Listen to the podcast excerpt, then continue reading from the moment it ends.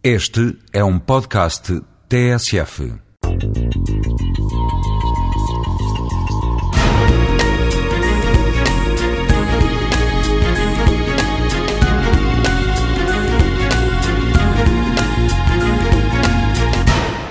Durante muito tempo foi necessário que o mercado e o ponto de inovação e de produção científica estivessem contíguos, em mesmos espaços, em espaços muito próximos.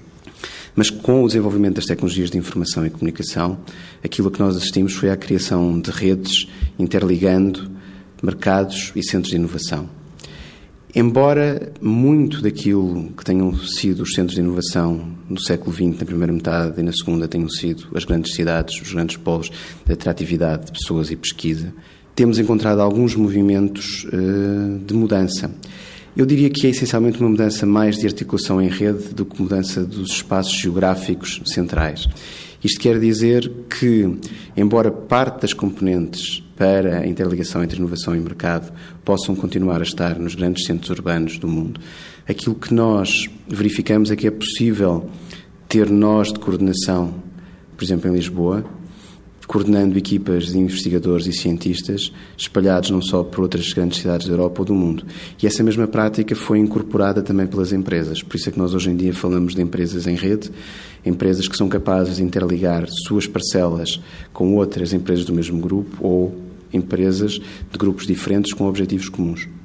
Acima de tudo, a questão da passagem das periferias de outrora para os centros de hoje tem a ver com a capacidade de articular os processos de decisão deixou de ser preciso termos, por exemplo, a presidência da União Europeia em Lisboa para que os processos de decisão aqui ocorram. Uh, isto quer dizer que a decisão não tem que ocorrer apenas durante seis meses, pode permanecer durante muito mais tempo. E os fatores decisivos para isso não são apenas a questão dos uh, baixos custos associados à, à, produção, etc. São essencialmente a capacidade de ter mentes criativas e colocá-las em articulação umas com as outras. Mas para isso continua a ser necessário, para a riqueza, para a criação de mercado e para a capacidade de inovação, continua a ser necessário que exista um polo. E esse polo pode estar em Lisboa ou pode estar em Londres. As razões pelas quais nós poderemos encontrar mudança estão essencialmente na mente das pessoas e nas suas capacidades.